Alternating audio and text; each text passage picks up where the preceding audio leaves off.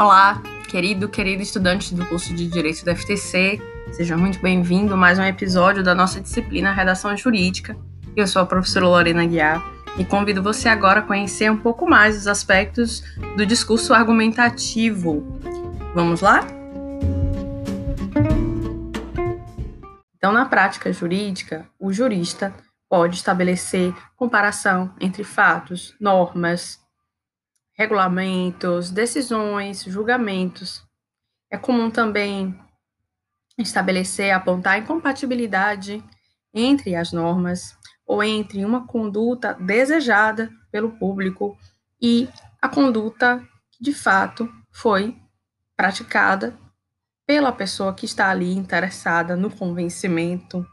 É comum utilizar argumentos contrários dos adversários para apontar suas particularidades, contradições, para que não sejam considerados.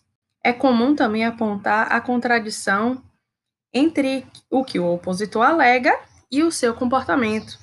É comum também expor a incompatibilidade de um argumento do opositor com o senso comum.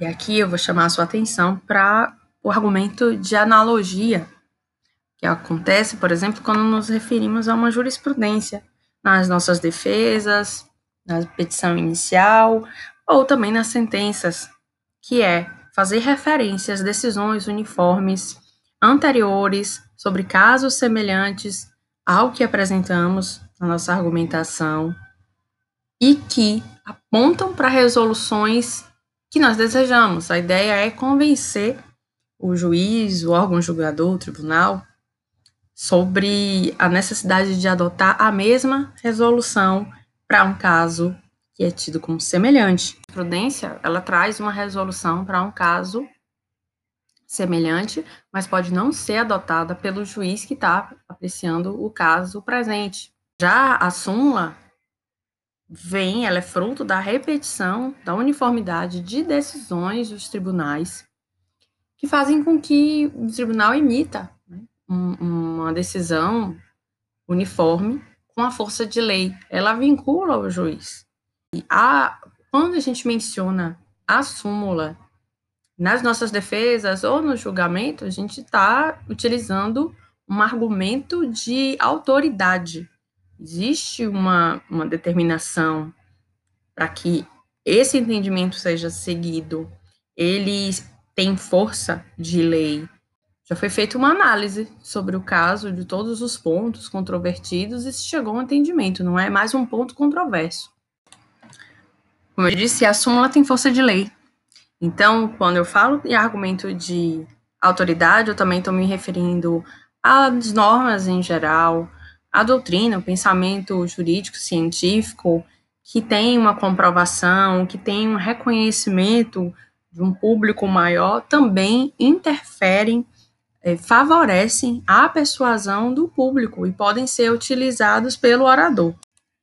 Para validar um argumento, o orador também vai fazer uso das provas, que podem ser documentais, testemunhais ou periciais. As provas documentais, como o nome já diz, são os fatos materializados por escrito, em documentos.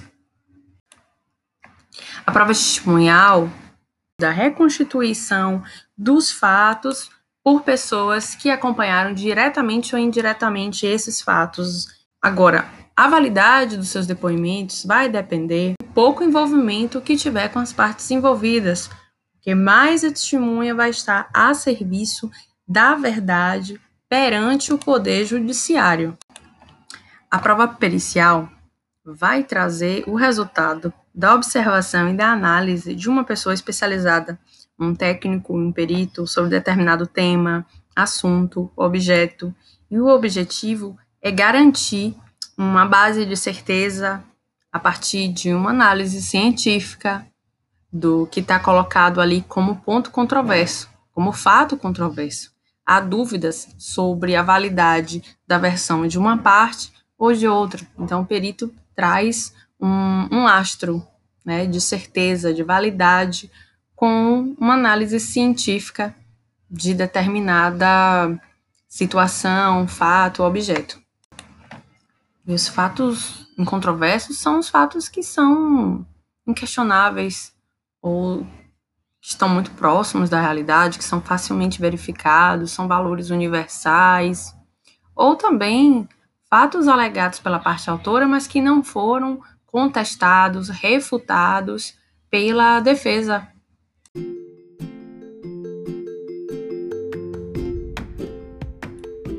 E chegamos ao final de mais um episódio. Espero que você tenha gostado. Aproveite os outros materiais também da nossa trilha de ensino e aprendizagem, atividade diagnóstica, atividade de consolidação do conhecimento e nosso screencast sobre esse tema e possa ser um material útil para trazer informações prévias que tragam também dúvidas que possam ser esclarecidas em sala de aula com o seu professor e professor. Muito obrigada e até a próxima.